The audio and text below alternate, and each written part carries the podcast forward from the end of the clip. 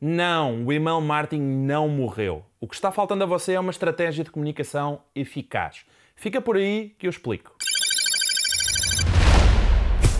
Olá, o meu nome é Paulo Faustino e sou especialista em marketing digital. Seja muito bem-vindo ao episódio 6 do Marketing Break e no episódio de hoje vamos falar sobre estratégia de email marketing. Você sabia que o email marketing continua sendo a principal o principal meio de comunicação para gerar vendas de produtos ou serviços digitais ou físicos?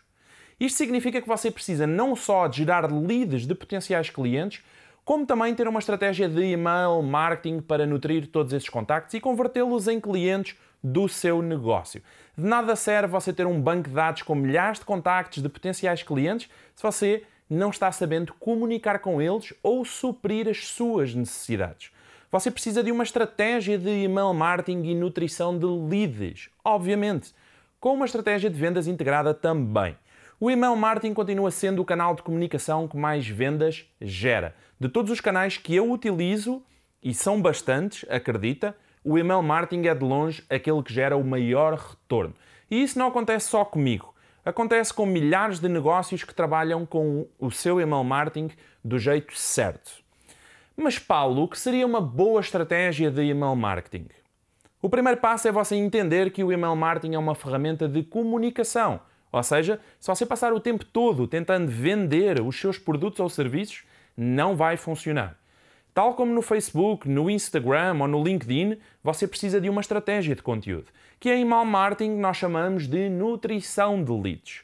Se pensarmos numa semana de trabalho, de segunda a domingo, a estratégia de email marketing que eu recomendo para você é a seguinte: na segunda-feira, envie um e-mail de conteúdo. Produza um conteúdo bacana e não tente vender absolutamente nada. Apenas entregar um bom conteúdo relacionado ao seu nicho de mercado. Na terça-feira, envie um e-mail de conteúdo com uma indicação de produto ou serviço.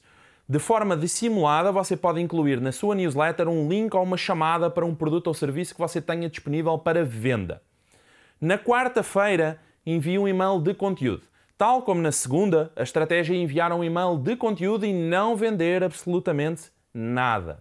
Na quinta-feira, envie um e-mail de conteúdo com indicação de produto ou serviço, que, tal como na terça-feira, deverá repetir o processo e enviar um bom conteúdo com a indicação de um produto ou serviço que você tenha disponível para venda. Na sexta-feira, envie novamente um e-mail de conteúdo sem venda associada, apenas puro conteúdo de qualidade.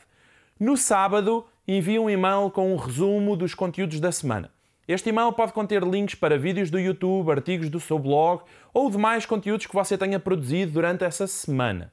Caso não tenha esses conteúdos, faça um resumo dos conteúdos enviados durante a semana por e-mail. No domingo, não envie absolutamente nada. E é esta a estratégia de email marketing e nutrição de leads que eu recomendo que você adote. Ao nível de softwares de email marketing, eu recomendo você testar o MailChimp, o eGoi e o ActiveCampaign, que são hoje os três melhores softwares de email marketing numa relação de preço-qualidade. Em alguns momentos do ano, especificamente, você poderá parar a estratégia de email marketing e nutrição para adotar uma estratégia mais agressiva de vendas, como por exemplo durante a Black Friday, o Natal, os Dias dos Pais e por aí vai. A ideia é que durante 80% do ano você esteja entregando a melhor experiência e o melhor conteúdo possíveis. Nos restantes 20% do ano, você adota uma estratégia de venda mais agressiva, ok? Curtiu a dica? Um abraço e até ao próximo episódio.